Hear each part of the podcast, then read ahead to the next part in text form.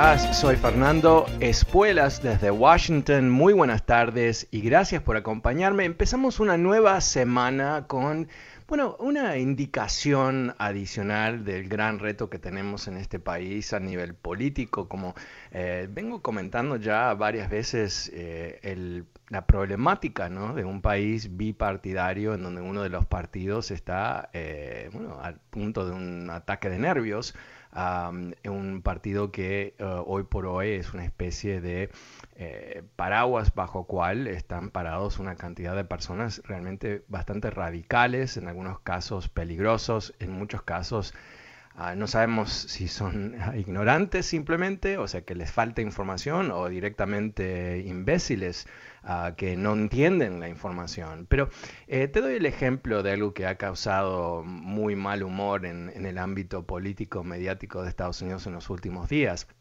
Esta ah, señora congresista Marjorie Taylor Greene de Georgia, esta es la que en otros momentos quería asesinar a Nancy Pelosi, que fue ah, expulsada de sus comités por haber llevado a cabo una especie de campaña de violencia verbal a través de las redes, ah, que hace un par de semanas atrás persiguió a, a Alexandra Ocasio Cortés por el pasillo del Congreso demandando un debate.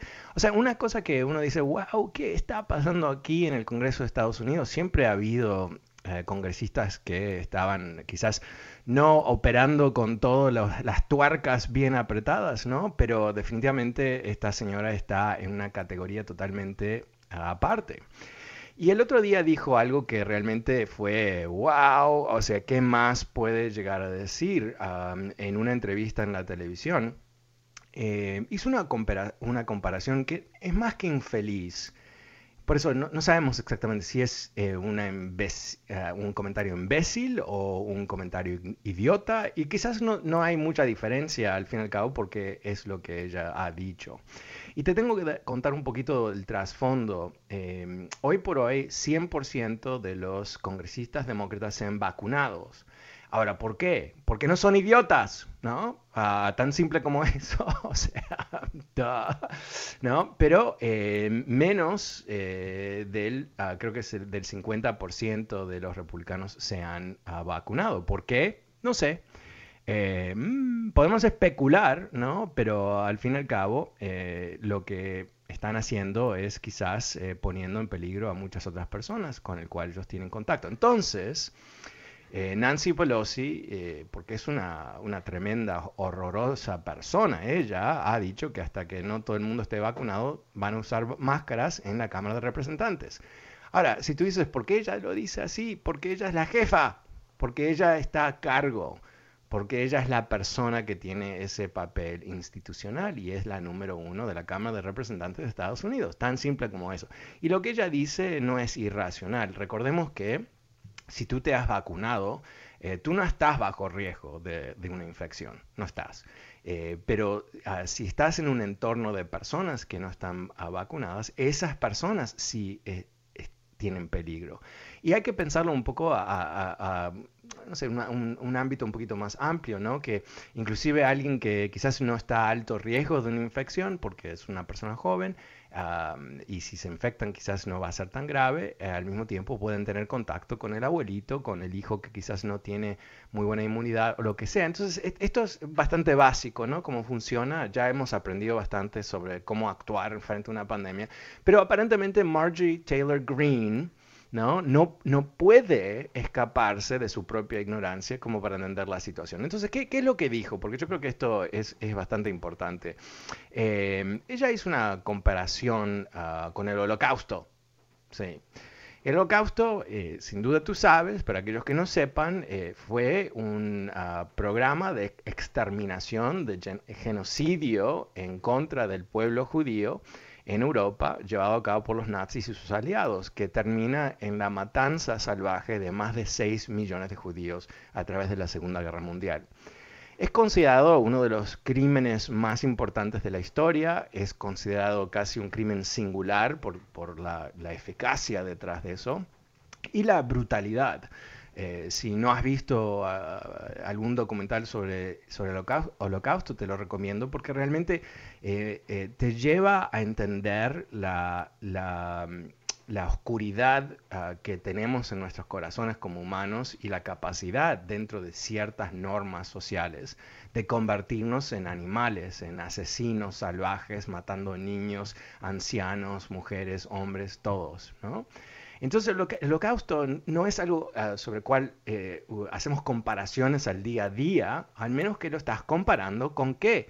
Con un genocidio, obviamente, ¿no? Es, eh, se puede hablar del genocidio de los armenios ah, eh, a las manos de los, ah, los turcos, el homicidio de Ruanda, etcétera, etcétera, pero no, no, lo comparas con otras cosas. Ok, Martin, Martin Mary, uh, Marjorie Taylor, uh, perdón, Mary, ¿quién es Mary? Um, Marjorie Taylor Greene uh, dijo lo siguiente, te lo voy a leer, e, ella lo dijo, lo me, me encantó más que nada, se lo dijo al noticiero de Christian Broadcasting, ¿no?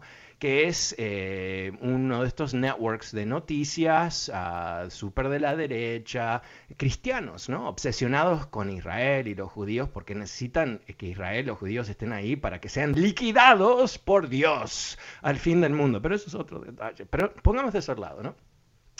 Pero uno pensaría que en Christian Land TV uh, tendrían cierta sensibilidad al holocausto, ¿no? Pero no. No. Ok, ¿qué es lo que dijo esta señora? Dijo, we can look back at, a time in history where people were told to wear a gold star. Podemos ver eh, otros tiempos en la historia cuando la gente fue comandada a utilizar una estrella de oro. Ok, ¿a qué se refiere aquí? Porque hay que explicar esta cita.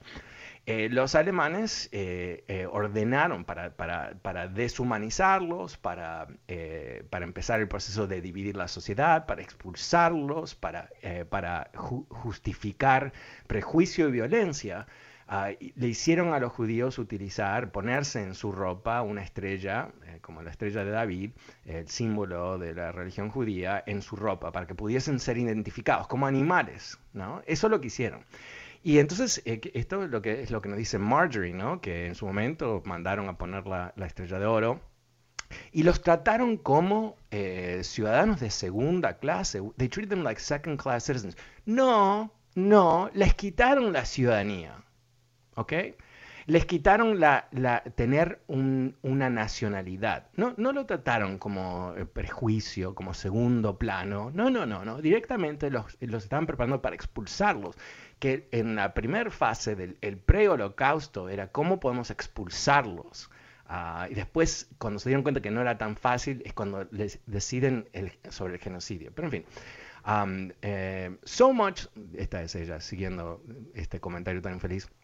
So much so that they were put in trains and taken to gas chambers in Nazi Germany. Entonces los pusieron en trenes y los mandaron a las cámaras de gas y los mataron. Y, aquí está el, remate. And this is exactly the type of abuse that Nancy Pelosi is talking about. ¿No? Y este es exactamente el tipo de abuso de Nancy Pelosi. Claro, porque Nancy Pelosi pidiéndole a toda la gente en el Capitolio usar un tapabocas que sabemos científicamente protege a personas vulnerables de la muerte por COVID, es exactamente como la matanza salvaje de los judíos en la Segunda Guerra Mundial. Y si tú no te diste cuenta, por favor, no estás prestando atención porque es tan obvio todo esto. Ok, ¿por qué te cuento esto? Porque a cierto, a cierto punto uno dice, wow, esta, mujer es una idiota, ¿no? ¿Qué, ¿Qué le pasa a ella? Ah, es idiota. Ahora entendemos todo lo que le pasa. Pero esto es más complejo que eso, porque ella está en un canal de televisión que es uno de los ah, canales principales de la derecha. El periodista que es famoso, David Broder, uh, Brody, creo que se llama, no, le, no le dice nada, no le dice, ¿no te parece una pequeñísima exageración comparar el genocidio de 6 millones de individuos a usar un tapabocas? ¿No te parece un poquito? ¿No te parece un poquito? ¿No te parece que es eh, no exactamente acertado? Eh, hacer esa comparación, ¿no? No. No, no, no, ella puede hacer esa comparación. Y después, sin duda, tú has escuchado un sinfín de republicanos ah, diciendo que es un escándalo lo que ella ha dicho, que es, es una barbaridad. Y quizás, inclusive, no sé, quizás ah, dicen, pero esto se suma a todo ese chorro de comentarios que esa señora ha hecho a través del tiempo, en muchos casos comentarios con tinte de violencia y todo el resto no debe estar en el Congreso de Estados Unidos, porque el Congreso de Estados Unidos no es un manicomio, no es, uh, you know, the, the, Washington Home for the Mad and Insane, no es ese lugar, es otra cosa totalmente diferente. No, pero no. Eh, por supuesto, Liz Cheney, uh, recientemente exiliada de, de, los republicanos, dice, es una loquera lo que está diciendo. Un otro republicano más que votó a favor del impeachment, lo mismo, ¿no? Pero después nada, Nada, silencio, silencio, silencio. Y esto es importante ¿por qué? Porque en el Partido Republicano de hoy, ese silencio, ¿qué es? En realidad es el, sonido del miedo, el miedo que le tienen estos, eh, eh, estos débiles hombres, principalmente hombres, republicanos que tienen tanto miedo a sus propios votantes que inclusive cuando esta señora con problemas mentales parece eh, dice una barbaridad realmente de este tipo, eh, nadie la corrige. Eh, está todo bien, está todo bien. Entonces, esto es lo que tenemos, ¿no? El partido de Reagan es ahora un, partido que felizmente arropa a los locos, arropa a los más extremistas. antiguamente nos preocupaban los ideólogos, ¿no? La gente que es tan ultra de la derecha que, wow, van a terminar creando una guerra o van a, no sé qué, ¿no? O sea, siempre preocupados por ellos.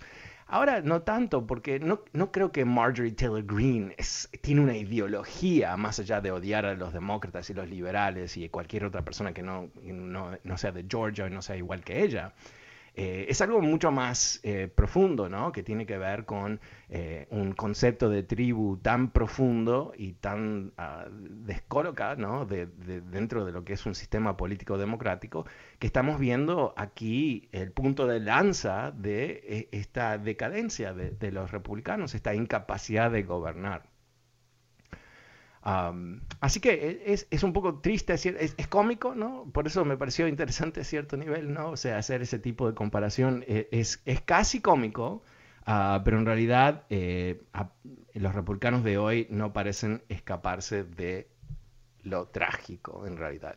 Bueno, ¿cómo lo ves tú? El número es 8444-101020, 8444-101020. También aprovecho para pedirte un favor, si te gusta este programa, recomiéndalo a tus amigos. Y si no lo llegan a escuchar en vivo, ¿sabes qué? Puedes pueden y tú puedes escucharlo en el podcast totalmente gratis.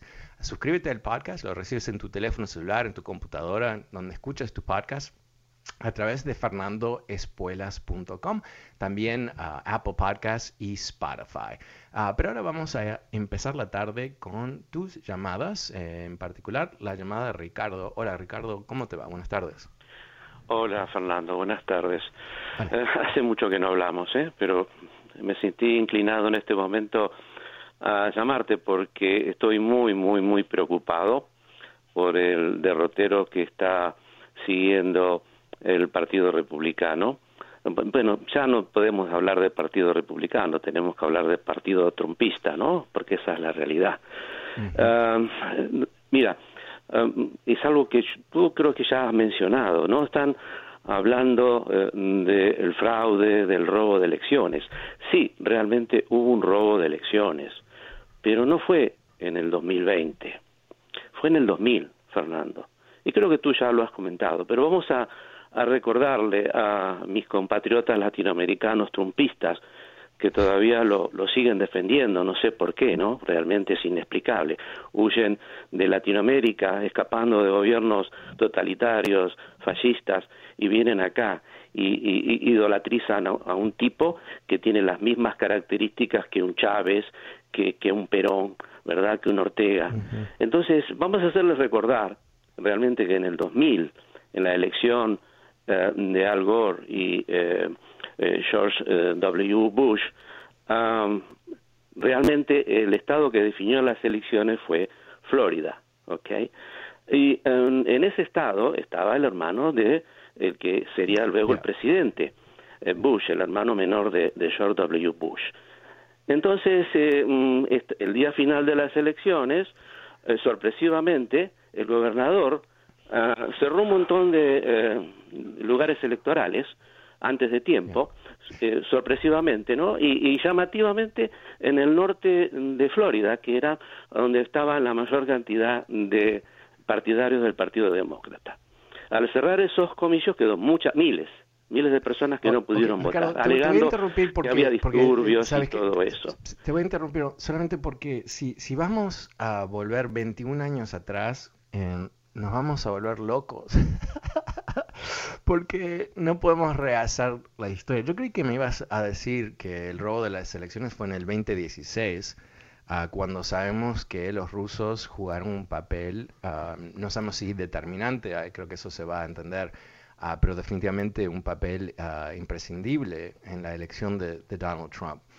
Y creo que eh, quizás, eh, por, eso digo, ir tan lejos, no sé si necesitamos ir tan lejos, porque lo que está pasando ahora en este entorno de esta loca Marjorie Taylor Greene y y, eh, las elecciones eh, que recién tuvimos, que fueron las más transparentes y limpias de la historia, dijo el gobierno de Trump, hasta que Trump él mismo echó a la gente que dijo eso y termina proclamando este fraude que nunca se encuentra por ningún lado, ni su propio gobierno lo pudo encontrar, pero en fin, eh, el, tema aquí es que se están preparando para robar las próximas elecciones. Olvídate la del, de la del, del, del año 2000.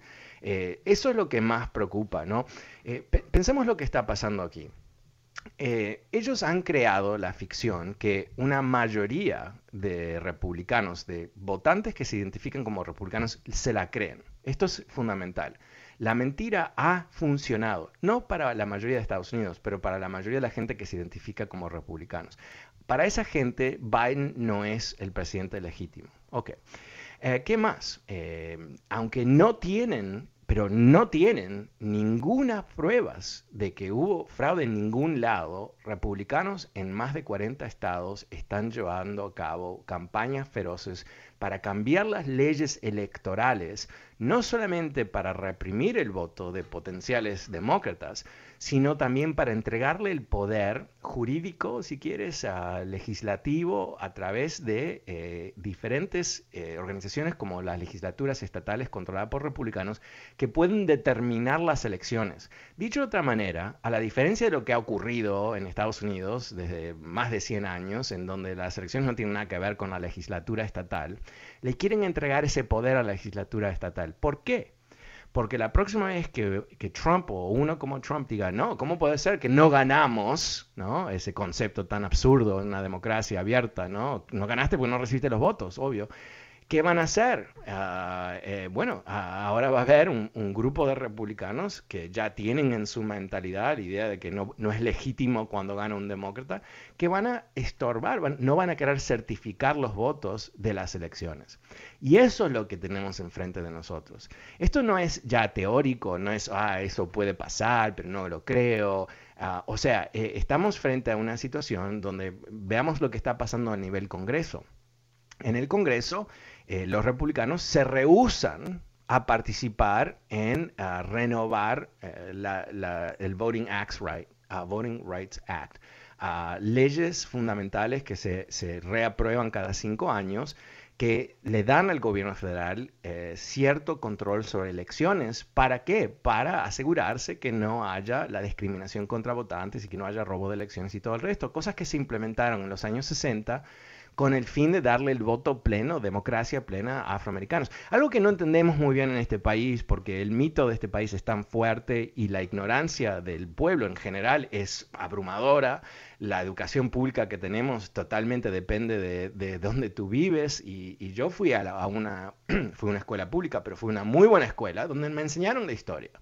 ¿No? Y yo eh, supe de hace muchos años que la democracia en Estados Unidos realmente no empezó en 1776 y todo eso, no, empezó en 1964, porque ahí es la primera vez donde a través del Voting Rights Act de 1964 y Civil Rights Act, un, un grupo, de paquete de leyes, en donde afroamericanos y latinos, y latinos, en muchos lugares del sur de este país pudieron participar democráticamente por primera vez. Por primera vez. Por primera vez. ¿Ok? Entonces, eh, que estemos ahora frente a una avalancha de represión de democracia, en realidad no es que es algo inédito, nunca lo hemos visto. No, en realidad estamos volviendo a cómo fue este país por 70% de su existencia. Eh, eh, y eso es lo que sorprende a los demócratas, ¿no? Eso es lo que no pueden creer que, el país ha viajado tan lejos solamente para terminar en el mismo lugar. Y yo creo que esas son las cosas que cuando lo vemos en el, en el gran ah, eh, escenario de la historia, nos tenemos que dar cuenta que el progreso es bastante frágil y que no es eh, eh, para nada eh, sellado, no está, está